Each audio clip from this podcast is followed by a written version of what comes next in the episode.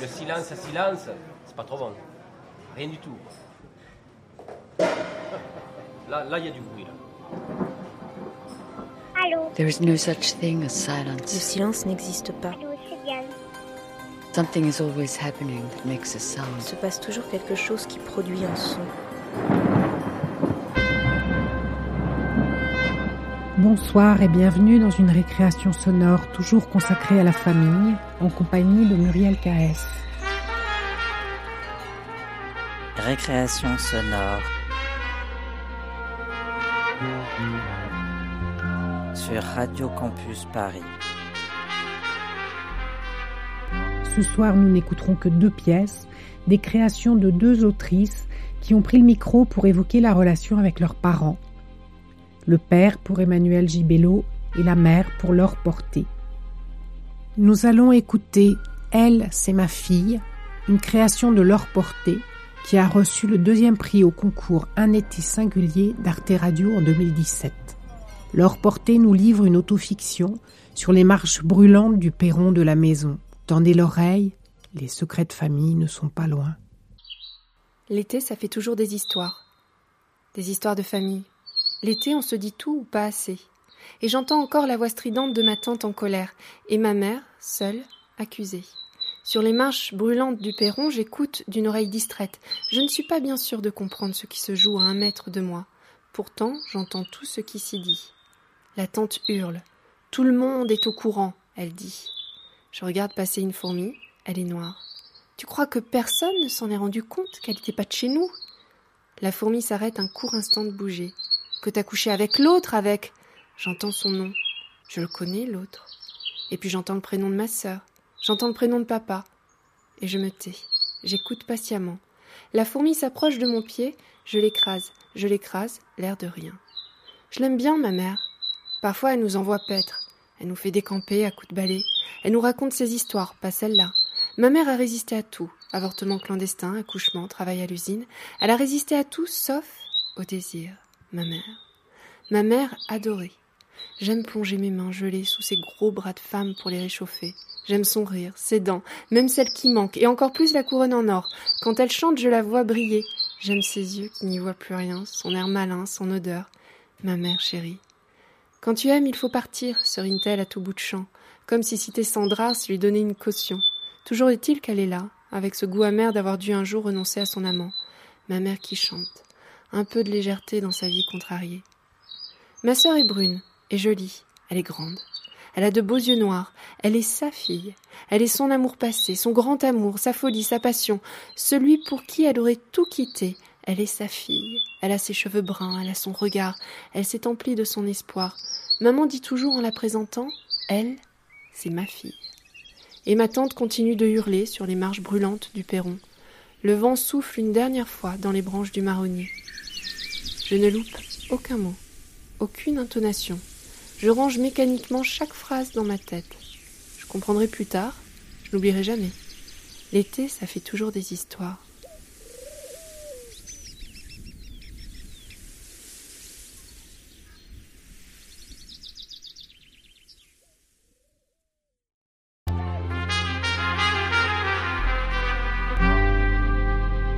Récréation sonore Radio Campus Paris.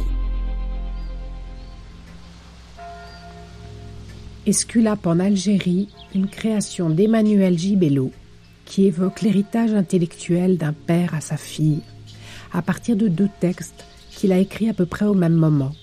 Un essai, Pensée, mémoire, folie, et un texte inédit où il raconte son service militaire comme jeune médecin appelé dans un petit village des Aurès, Esculape en Algérie. Nous sommes en 1959, il a 27 ans. Ce documentaire est une plongée dans les fragments d'une mémoire qui s'efface.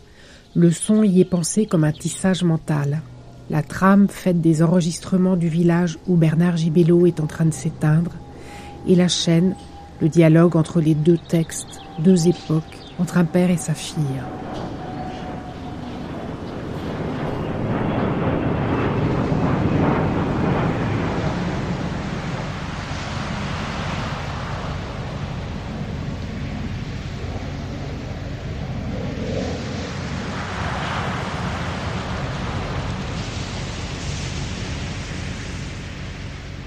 En Égypte pharaonique, en Grèce antique et à Rome, les psychothérapies étaient intimement liées aux pratiques religieuses et magiques. On connaît l'existence de nombreux temples d'Esculape, en Grèce, à Rome, en Sicile. La tradition rapporte que les malades en tout genre, et pas seulement mentaux, venaient consulter les prêtres et passer la nuit dans le temple. Après avoir écouté les récits des rêves qu'ils y avaient faits durant la nuit, les prêtres leur révélaient la cause de leurs maux, habituellement des esprits mécontents, et les procédaient à mettre en œuvre. Hippocrate de Cos, selon la tradition, était un membre de la société des adeptes d'Esculape, bien qu'il rejetât les étiologies démoniaques et magiques.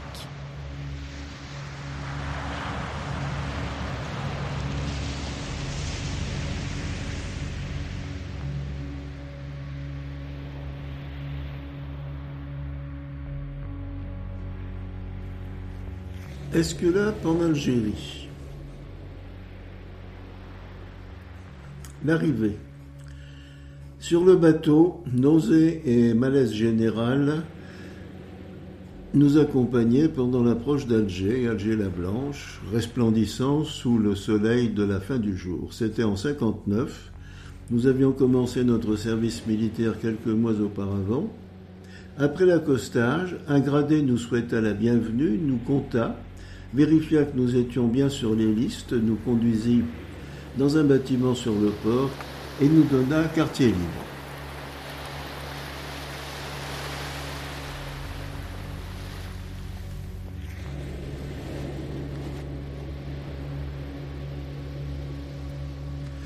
Nous avons laissé nos affaires sur un lit, pressés de sortir sur le quai découvrir cette Afrique que nous redoutions vaguement, et surtout que la plupart d'entre nous ignorait complètement. J'ai alors repéré que la majorité des personnes présentes sur le quai étaient habillées curieusement d'une sorte de survêtement blanc et coiffées de turban. Nous nous sommes aventurés à nous asseoir dans une petite guinguette et avons été initiés au rite de la misette.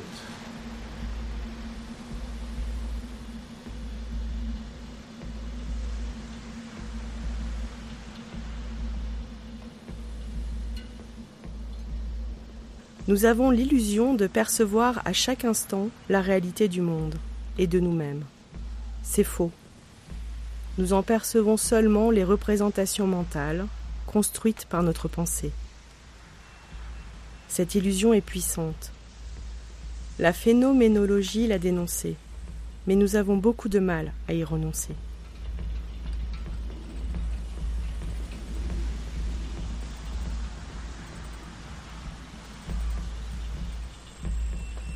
Le lendemain, nous sommes partis en chemin de fer en direction de l'Est, c'est-à-dire vers Constantine. Le train roulait très lentement en raison, nous expliqua-t-on, des risques de mines pouvant faire dérailler le train. Il n'y eut pas de déraillement, ni d'attaque de train, et sans péripéties particulières, nous nous retrouvâmes à l'aérodrome d'évacuation lourde de Télergma, lieu de mon affectation.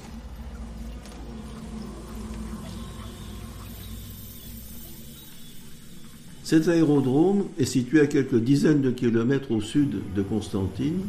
Le nom de la base, bien qu'évoquant un nom arabe, Telargma, est en fait une abréviation de télé-radio-goniométrie à référence magnétique, ce qui donne Télergma.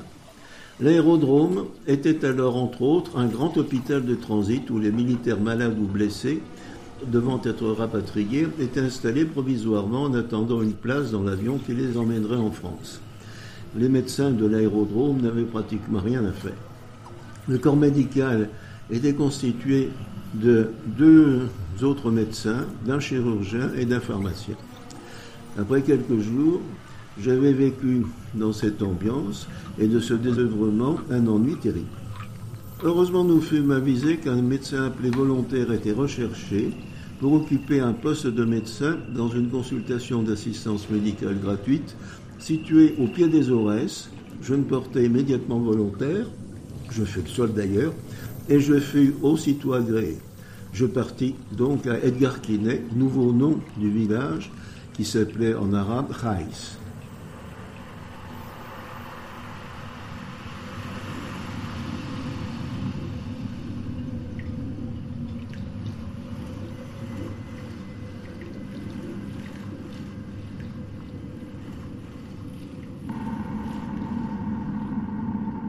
Il suffit d'être attentif aux idées qui nous passent par la tête pour observer qu'il existe en nous, à chaque instant, un ou plusieurs flux d'associations d'idées, plus ou moins saugrenus, qui réactualisent des souvenirs.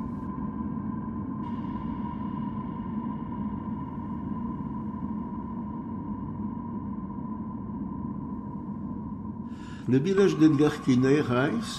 est peuplé d'un millier d'habitants et se trouve à une centaine de kilomètres au sud de Constantine, entre Kanchla à l'est et Batna à l'ouest, à la frontière du Mlila. Après avoir déposé mes affaires au domicile qui m'était attribué, sans plus attendre, je me rendis dans les locaux de l'assistance médicale gratuite, où je fis connaissance de M. Si Hamed Magra, l'infirmier Si Ahmed était un arabe bien différent des Chaouia locaux. Très sympathique, il était infirmier diplômé, très expérimenté et parfaitement trilingue en arabe, en Chaouia et en français.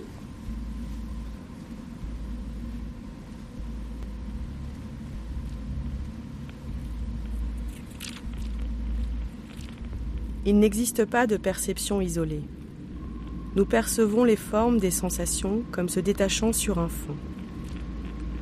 Qu'il s'agisse de formes visuelles, sonores, tactiles, gustatives, olfactives ou posturales, ou encore des émotions.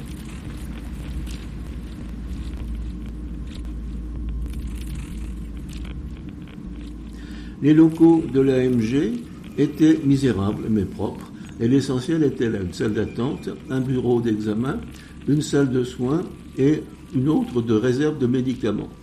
Nous fîmes connaissance, si Ahmed m'expliqua que je succédais à un médecin capitaine de carrière qui avait sauté sur une mine avec Seljib quelques jours plus tôt et qui en était mort. Il fallait d'urgence faire la commande des médicaments au service ad hoc du gouvernement général, sachant que la commande serait livrée trois mois plus tard ce qui me rendit évidemment perplexe. De combien faut-il disposer de litres d'eau oxygénée, de teinture d'iode, de compresses stériles, de paquets de coton, de sparadrap, tubes de vaseline, de comprimés de rimifon, d'aspirine, d'oréomycine, etc., etc., et de vaccins divers pour assurer pendant trois mois les soins à une population de 40 000 habitants dont je ne connaissais pas les maladies habituelles. Avec l'aide de Siamak, je fis une commande au mieux de ce que je prévoyais, je constatais aussi qu'il n'y avait même pas une esquisse de laboratoire biologique à ma disposition, ce qui m'amenait à commander aussi le nécessaire pour apprécier l'existence d'une glycosirurie et d'une albuminurie et une boîte de petite chirurgie pour assurer au moins les sutures cutanées. Les produits locaux étaient aussi utilisés à l'occasion.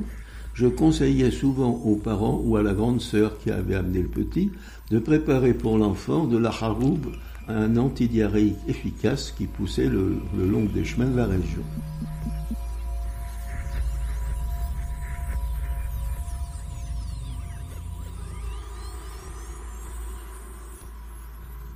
Qu'est-ce qu'on fait là? Ce qui m'intéresse, c'est le, c'est de- c'est le travail de mémoire que tu as fait sur ce texte qui est très vivant et euh, de voir un petit peu comment, euh, comment ta mémoire réagit en réécoutant le texte et, en, et j'aimerais savoir si tu as quelques souvenirs qui se sont remontés là euh, en écoutant ce, ce que tu racontais.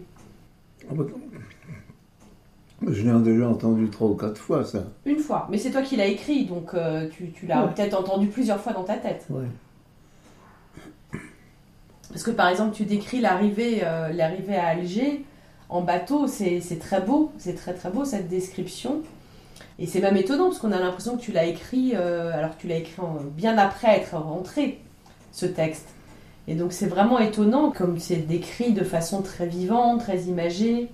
Parce que par exemple, je t'ai vu un peu rire. Je t'ai vu rire quand euh, tu parlais de tes collègues qui allaient au bordel. Est-ce que ça t'a évoqué des, des choses? Est-ce que ça t'a rappelé des gens? Bah, des choses, des gens, euh, rien de bien précis. Combien de temps t'es resté en Algérie? On du tout.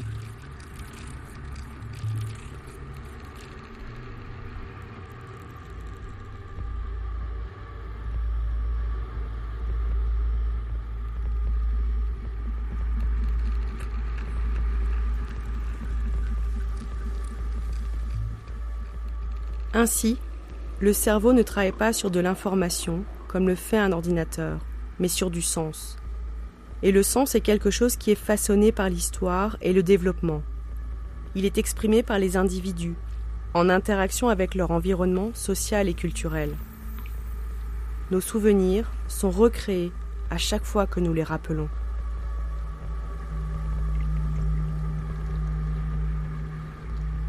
Siamed m'apprit aussi que la population locale parlait un dialecte berbère, le chaouia, et en général ne parlait ni l'arabe ni le français. Ainsi informé de la situation médicale et ayant accompli les différents actes administratifs nécessaires au fonctionnement de la consultation, je quittais Ahmed pour me rendre aux messes des officiers. On me décrit brièvement la situation militaire. La route vers Henschla et vers Batna était ouverte chaque jour par quelques blindés et le demeurait de 7 heures du matin à 6 heures du soir. On s'y déplaçait sans protection particulière. Le village était sûr, mais il y avait des félagas dans les montagnes avoisinantes de l'Atlas.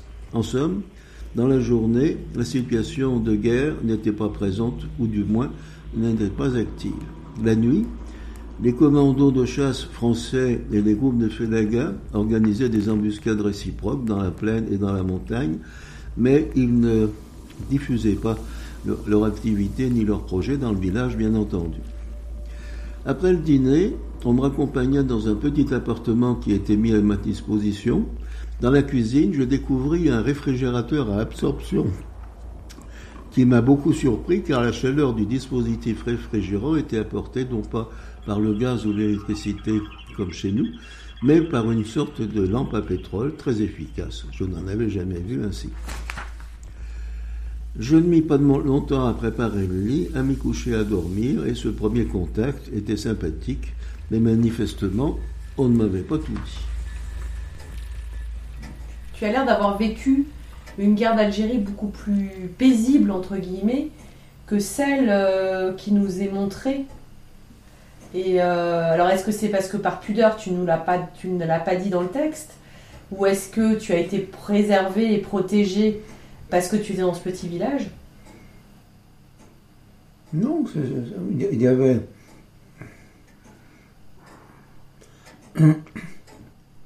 C'était une situation d'insécurité, mais ce n'était pas la, guerre civile avec euh, des mitrailleuses à chaque coin de rue. Mhm.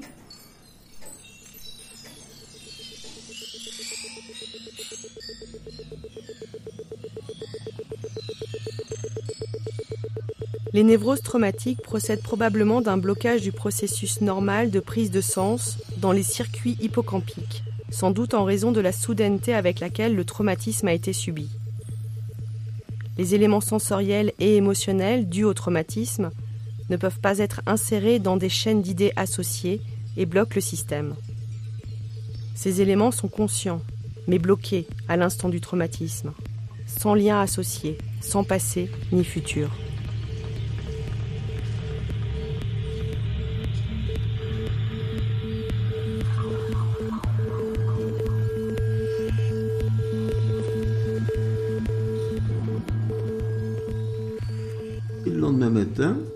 Petit déjeuner au mess, je me rendis à la consultation pour y trouver une foule bariolée, faite d'une cinquantaine d'hommes, de femmes, d'enfants attendant à la porte. Une surprise, beaucoup de jeunes enfants étaient amenés par une petite fille de 8 à 10 ans, leur sœur, qui portait sur son dos un bébé qui pleurait. Si Ahmed était bien occupé, sa première tâche était de faire entrer les consultants un par un, ce qui les contrariait vivement la plupart du temps, car tous voulaient entrer ensemble. La seconde était de me servir d'interprète. Ce jour-là, je constatais que le chaouia était une langue à clic, ou du moins qu'un clic était des plus courants et signifie oui. Un clic, c'est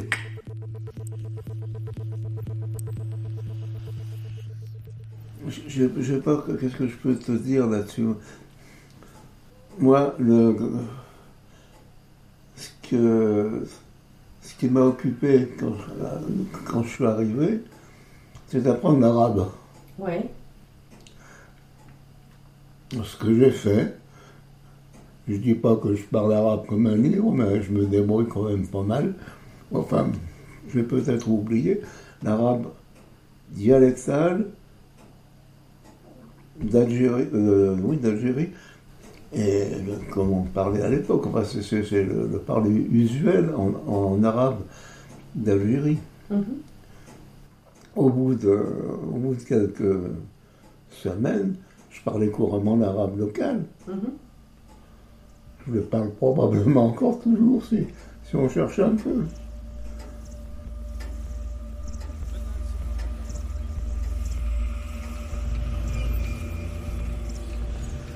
Très rapidement, je remarquais que le problème à résoudre le plus urgent était celui de la langue et des traditions culturelles locales.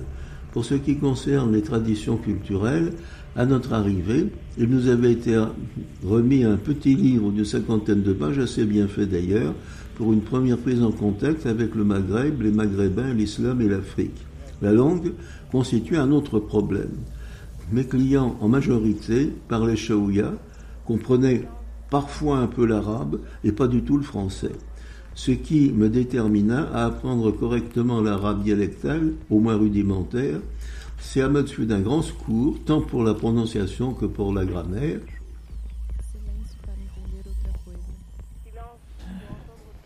J'apprends facilement les langues étrangères. Je, je, ne sais pas si je si je ne me trompe pas dedans, c'est Yanné Panimari. Mais ça, c'est en russe. Alors, est-ce que tu sais comment on dit j'ai mal en arabe, par exemple? Je l'ai su, je ne sais plus. Je sais plus.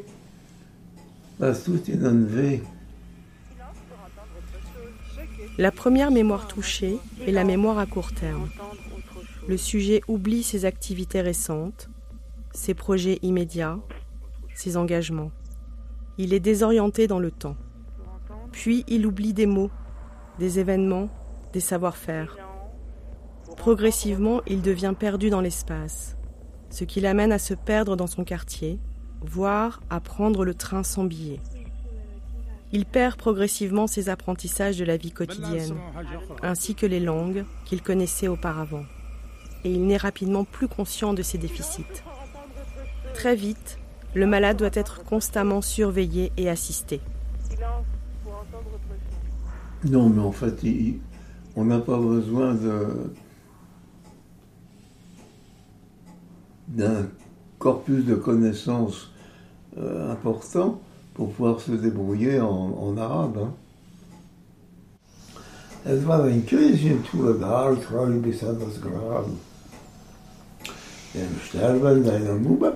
Un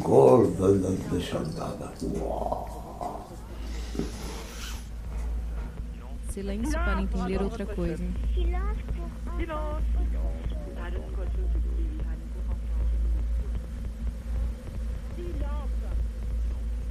Les jours se suivaient. Après quelques semaines, je commençais à me débrouiller en arabe dialectal basique et je disposais même de certains mots de Shaouya sous la surveillance attentive et bienveillante de Siam. Comme la plupart des personnes qui apprennent l'arabe, je n'arrivais pas à prononcer une guttural, le khan. Cette lettre était présente dans le titre de Bashaha, hérité de l'administration turque, et chaque fois que le Bashaha local et moi nous nous rencontrions, il essayait en vain de me faire prononcer correctement son titre. C'était l'occasion d'une partie de rigolade pour nous deux et pour tous les spectateurs d'ailleurs. Les habitants s'habituaient à moi et réciproquement et ne manquaient pas de me donner des nouvelles de certains malades quand je me promenais en ville.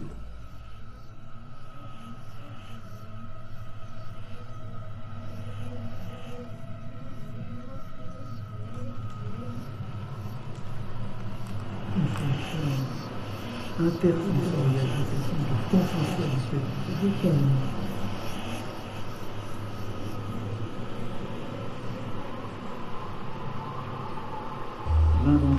fonctions de la vie, maintien,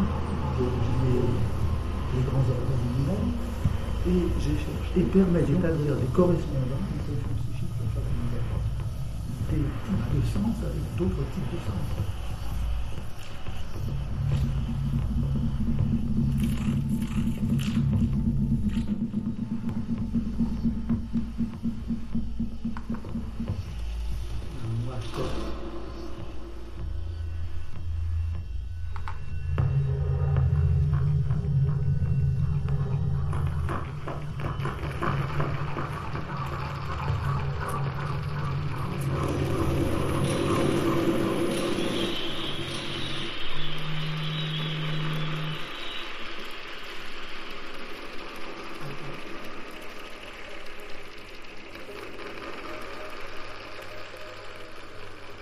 On m'amena même un jour devant ma porte un veau qui avait des troubles intestinaux que je traitais habilement d'une petite pelletée de charbon de bois, ce qui le guérit.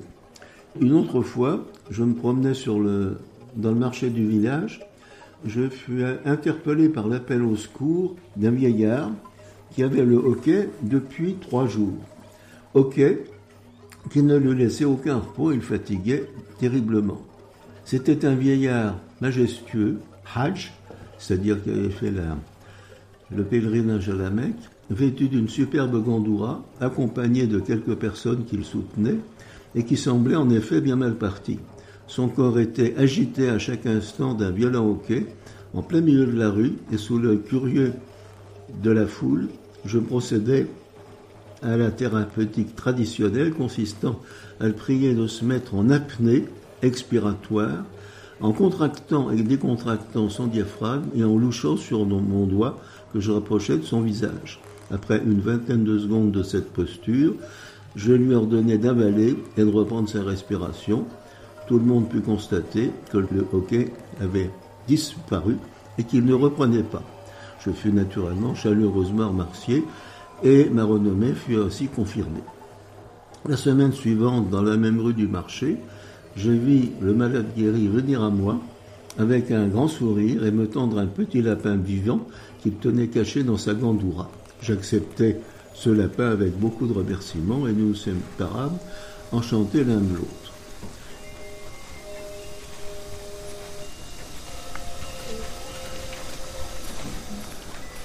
Je faisais toute ma consultation en.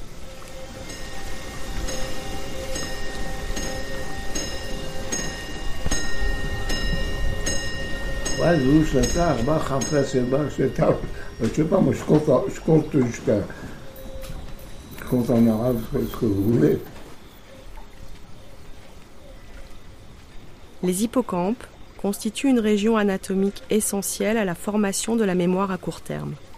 Mais aucun souvenir n'y est conservé. Ils permettent la mémorisation de nouvelles informations spatiales relatives au déplacement le stress entraîne une atrophie de l'hippocampe. Cela se rencontre entre autres chez des sujets souffrant ou ayant souffert de dépression durable, des sujets exposés à des traumatismes de guerre. Alors, tu veux que je continue ou tu as des choses à me dire sur ce que tu as entendu? Sur ce que j'ai entendu. Là, tu, on, écoutait, on écoutait ce que ton texte, ce que tu as écrit sur tes mémoires d'Algérie. J'ai pas entendu tout, moi. Ah non, t'as pas tout Ou je sais pas du tout où j'en suis, enfin. Une autre fois, un homme d'une trentaine d'années s'est présenté à la consultation avec un abcès interdigital entre l'index et le médius de la main droite. C'est une toute petite chose, mais il n'y a pas de petite chirurgie, surtout quand l'affection en elle-même et l'intervention nécessaire sont aussi douloureuses. Problème, je ne disposais pas plus d'anesthésie locale ni générale. Après réflexion, je fis absorber au malade six comprimés d'iménoctal en expliquant mon projet à Si Ahmed et au malade lui-même, en lui disant qu'il allait dormir et se réveiller le lendemain matin, peut-être avec une certaine gueule de bois, mais euh, débarrassé de son abcès. Je pratiquai l'intervention quelques secondes après que le malade était profondément endormi, depuis une demi-heure. Si Ahmed fit le pansement et ses amis emmenèrent le, dans une maison un peu plus loin le malade en question. Ils revinrent un moment plus tard et eurent une discussion animée avec Ahmed, discussion en chaouia à laquelle je ne compris rien. Elle se termina par une conclusion qui m'échappa aussi. Tout se passa comme j'ai dit, le malade se réveilla le lendemain, débarrassé de son abcès, avec un peu mal à la tête. Ce n'est que plusieurs années plus tard, à l'occasion d'un voyage en Algérie pour un cours d'université à Alger, que je profitais de l'occasion pour retourner à Edgar Quinet et que j'eus le fin mot de l'histoire. Le malade était un félaga des environs, ses amis étaient des félagas eux aussi qui l'avaient accompagné et la discussion avec Siamed était sur le point de savoir s'ils m'égorgeraient aussitôt ou s'ils attendraient le lendemain matin et le réveil hypothétique de leurs camarades qu'ils croyaient que j'avais tué. Siamed m'avait sauvé la vie ce jour-là. J'ai une question à te poser. Tu, te souviens de ça, de, ce, de quand il est retourné euh, et que tu as eu le fin mot de cette histoire? Comment est-ce que tu as été au courant? Tu peux. Non, ben, on, m'a expliqué, moi. Mais tu avais posé des questions? Alors là, tu, tu me donnes. Mais non, parce que moi, c'est quand même très intriguant de me dire que tu as failli mourir ce jour-là et que tu as failli être tué par euh, des félagas et qu'en fait, euh, tu n'as pas été tué parce que tu as réussi à sauver la vie de leur chef. C'est quand même euh, pas anodin dans la vie d'un d'un papa. Oui. Bien- Oui, mais bon. Moi, j'aimerais bien en savoir plus. Mais quoi? Si je comprends bien, il parlait que Shawi. Donc, euh, comment est-ce que tu avais communiqué avec lui? Est-ce que tu te rappelles de ça? Oh, Il y avait quand même toujours quelqu'un qui parlait suffisamment sa langue et la nôtre pour qu'on se débrouille. Et j'étais habitué à ça. D'accord.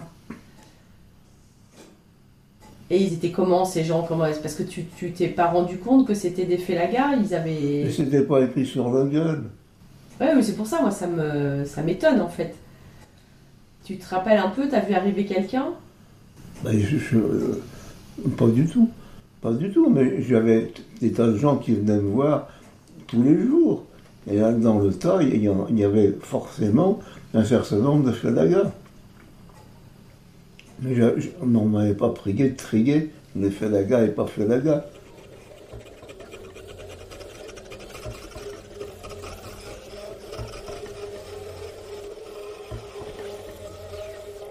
On observe alors que le souvenir du traumatisme ne peut s'intégrer au courant général de la mémoire à long terme et se réactualise sans cesse. Au contraire, c'est une banalité de constater que nous oublions aisément les représentations mentales désagréables, c'est-à-dire des souvenirs pénibles, dont la trace a passé la barrière de la mémoire à court terme.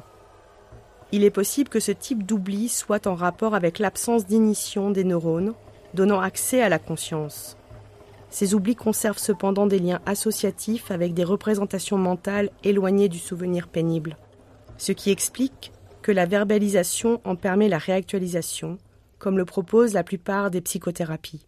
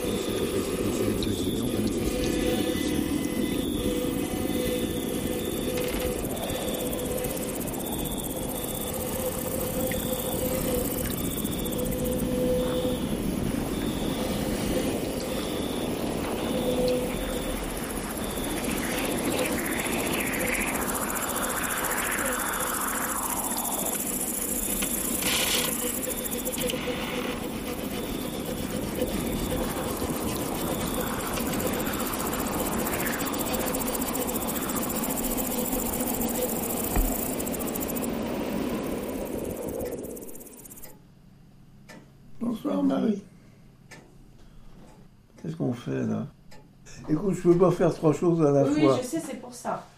Et je, je suis en train de.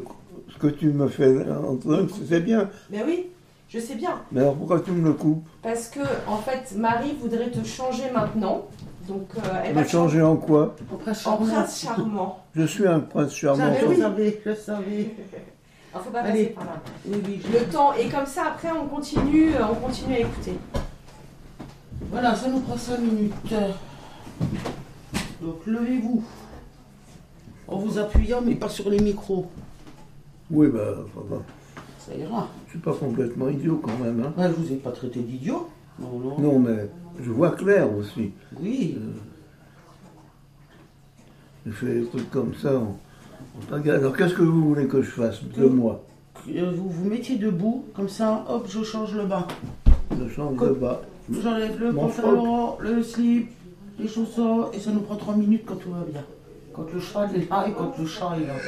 Ah bah ça ira. Mais vous êtes en plein travail alors Vous faites quoi là Ah, je suis contente que je retrouve le cheval, il n'est pas là souvent.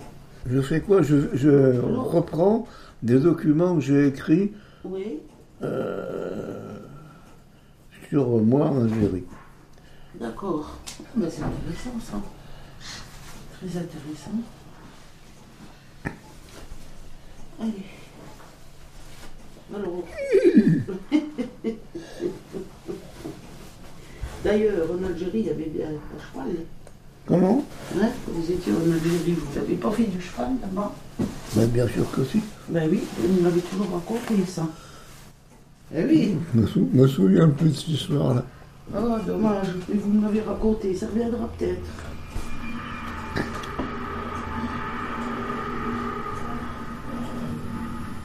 Dépourvus de mémoire, nous ne savons plus rien, nous n'apprenons pas davantage, et nous sommes dans un état de confusion mentale aiguë. Mon hypothèse est que les mémoires sont inscrites dans les suites d'associations des représentations mentales.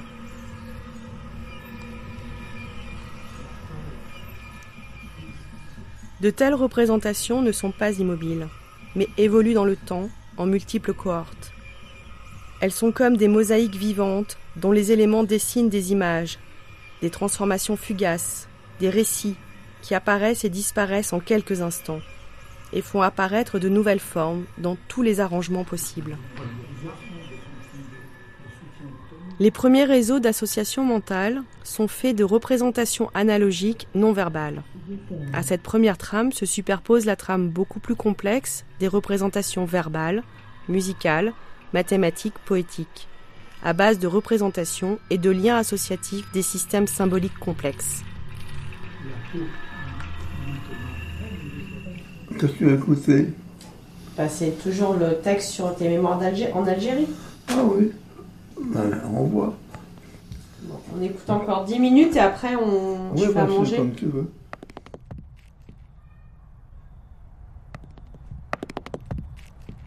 La plaine de Rmila. Le reste de la semaine, je commençais en général la journée vers 6 heures du matin par une chevauchée d'une petite heure dans la plaine de Rmila qui s'étend sur des dizaines de kilomètres à partir du pied des Aurès. Il y avait dans le haral du capitaine Coombs de beaux chevaux et il m'avait proposé de monter l'un d'eux quand je le souhaitais. Je n'avais aucune expérience d'équitation, mais on m'assura que je m'y mettrais très bien. Qu'est-ce que tu avais oublié? Koum Koum. Oui, c'était le nom de ce mec, mais j'avais ou- j'avais oublié son nom. Enfin, de toute façon, c'était pas.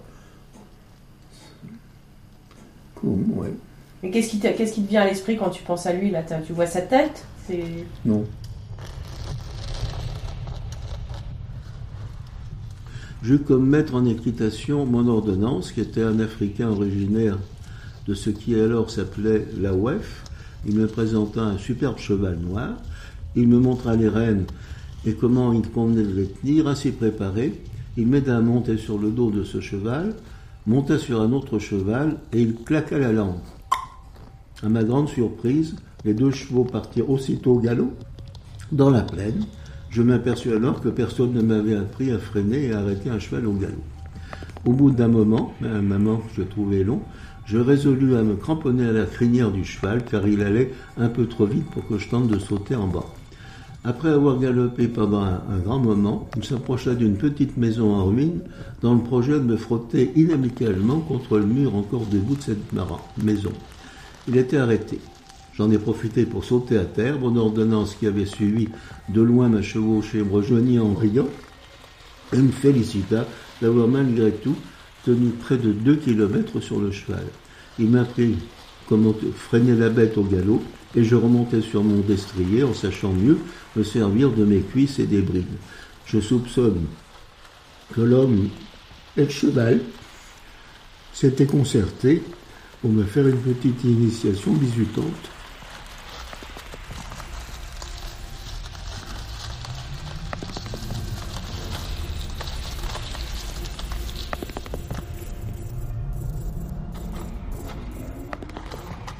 La pensée en action fait normalement place à la pensée en mots. Cependant, dans des circonstances d'urgence ou de vive émotion, cette pensée en action peut se manifester à nouveau et être interprétée à tort comme pathologique, alors qu'elle est simplement celle de l'urgence.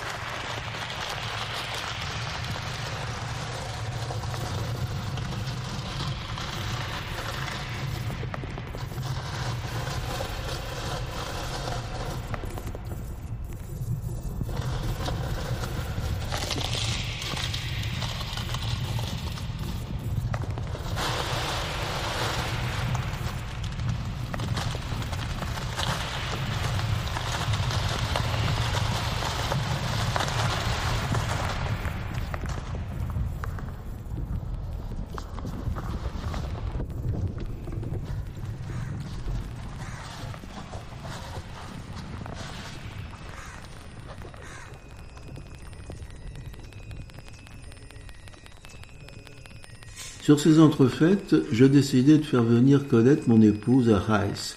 Elle prit le bateau avec notre voiture, une Peugeot 203, et je partis l'attendre à Philippeville, sur la côte. Colette était stupéfaite que nous circulions dans notre voiture, isolément, sans être insérés dans un convoi, ni protégés par quelques véhicules blindés. On lui avait fait un tableau terrifiant de la sécurité algérienne et des bons amis lui avaient répété que j'étais un enfant de lui faire courir de tels risques. Nous roulâmes vite et bien les quelques 150 kilomètres qui nous séparaient de Reims, où bien sûr une fête était prévue en notre honneur, en son honneur, au messe des officiers. Colette fut impressionnée par les différences entre ce que la presse racontait, la radio et la télévision, et montrait la situation en Algérie comparée à ce qu'elle découvrait concrètement en y étant. Elle ajouta à la fête une démonstration de hula hoop qui fut très appréciée.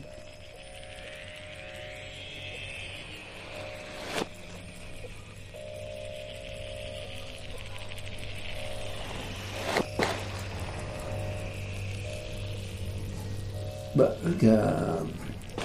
on a deux systèmes de souvenirs en, en images euh, auditives et puis euh, visuelles.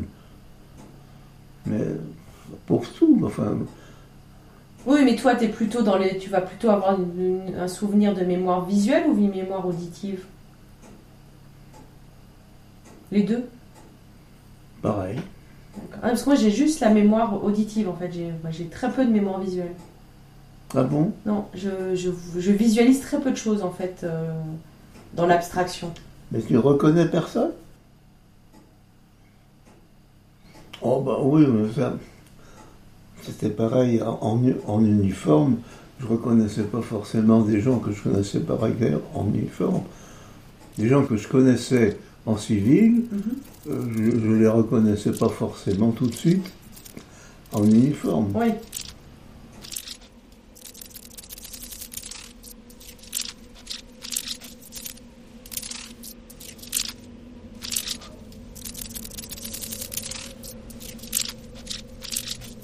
La confrontation brutale avec une situation saisissante et inattendue est connue pour avoir parfois des effets psychopathogènes.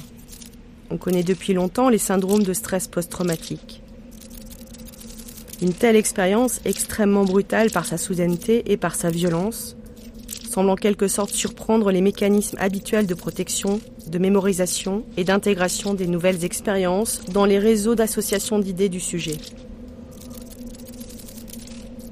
Le souvenir du traumatisme paraît enquisté dans la conscience, ce qui se manifeste cliniquement par des revécus de traumatisme, toujours chargés de la même angoisse panique, à l'état de veille comme à l'état de sommeil.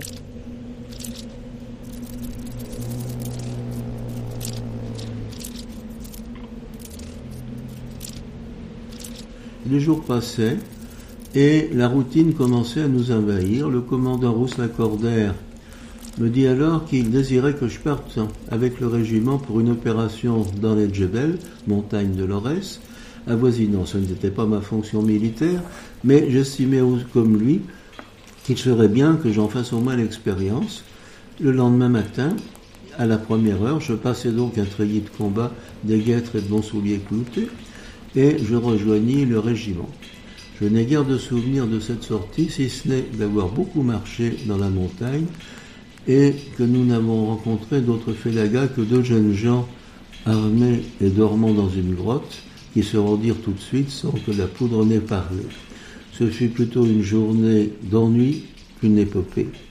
Mais le commandant avait raison, cela manquait à mon expérience militaire.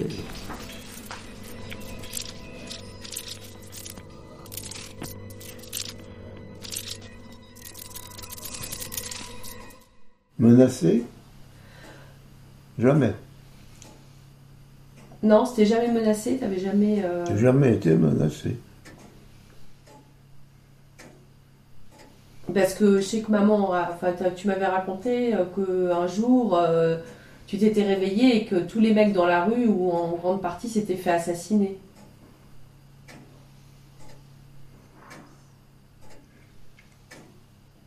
Oui, mais je te dirais pas, je te dis pas que c'était la routine, mais enfin c'était tous les voisins étaient, étaient morts, enfin, avaient été assassinés. Ouais, donc c'était quand même pas si sécurisé. Toi, tu, étais en- tu veux dire que toi, tu étais protégé. Oui, vous voulez pas. Mais ils n'étaient pas complètement cons. Ils savaient très bien qu'il il valait mieux ne pas de m'emmerder comme bon médecin, euh, alors qu'il est avec moi d'abord.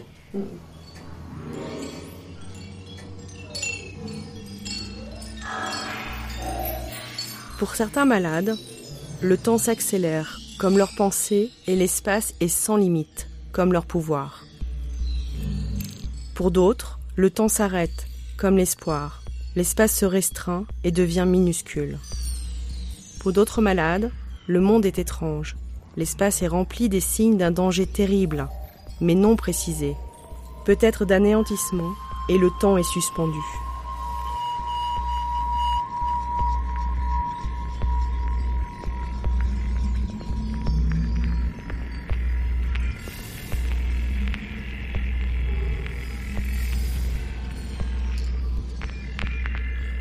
Après 18 mois de séjour en Algérie, les appelés du contingent avaient droit à une longue permission de détente d'un mois.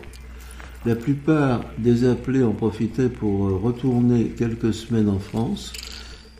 Après en avoir discuté avec Colette, nous avons décidé d'entreprendre une grande randonnée au Sahara avec notre Antique 203. Cela consistait à aller d'abord à Batna, près de la vieille ville romaine de Timgad, puis de rejoindre Biskra par la route des gorges d'El Kantara, entrer au Sahara, passer à la ville d'El Kantara, puis l'oasis d'El Oued, puis aller à l'ouest et faire étape aux oasis de Ouargla et de Gardaya. Nous partîmes donc pour Batna et en nous prîmes la direction du sud. Le voyage commença à devenir très pittoresque lorsque nous trouvâmes la route d'El Kantara fermée, car il était 17 heures. N'écoutant que notre courage et rétrospectivement avec une grande imprudence, nous passâmes outre la fermeture et nous nous engagâmes dans ces gorges extrêmement impressionnantes et idéalement conçues pour attaquer un véhicule y circulant. Imaginez une route d'une cinquantaine de kilomètres de long, blottie entre deux massifs écartés l'un de l'autre d'une cinquantaine de mètres, quelques cent mètres de hauteur de pente abrupte, et en bas, une route et une petite rivière. Naturellement, un seul véhicule y circulait, le nôtre. Le site est d'une beauté impressionnante. Nous en vîmes enfin le bout et nous engageâmes sur la route d'Elcantara puis Biskra. Ce voyage dans le désert a duré près d'un mois sans que nous rencontrions le moindre problème, ni matériel, ni relationnel. La guerre existait cependant au Sahara, mais les protagonistes étaient peu nombreux, invisibles, euh, car agissant la plupart du temps la nuit, dans le désert et non dans les villes et les oasis. Nous en avons rapporté surtout le souvenir d'ambiances multiples, musicales entre autres, bien difficiles à décrire, surtout 50 ans après.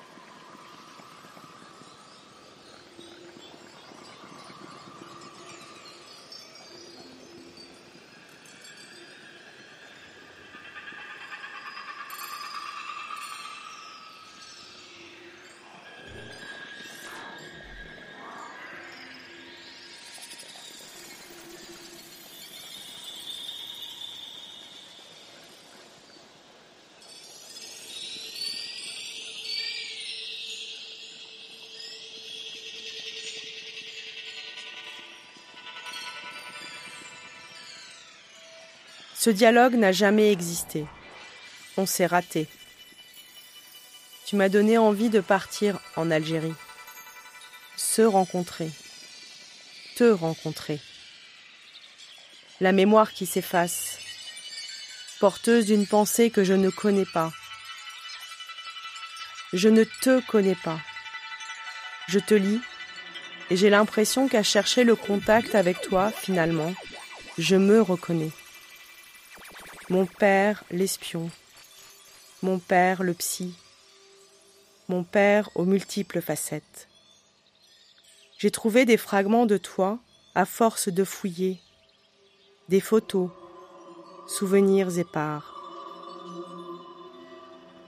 Tu ne sais plus ni lire ni écrire. Je trouve les réponses dans un puzzle de ce que tu nous lègues de ta pensée la mémoire qui s'efface de jour en jour, la musique comme un écho lointain, notes mélancoliques pouvant tendre vers la folie, les mots qui deviennent incohérents, les mots, les langues qui se mêlent, distiller les souvenirs comme des moments précieux, lire, penser, mémoire, folie, et avoir l'illusion que ce livre a été écrit pour répondre à mes questions, enfouies dans ma gorge depuis toujours.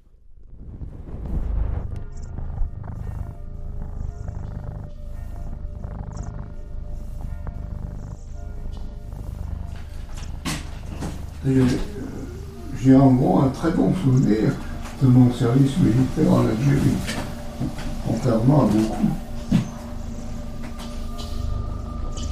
Il retournerait bien en Algérie.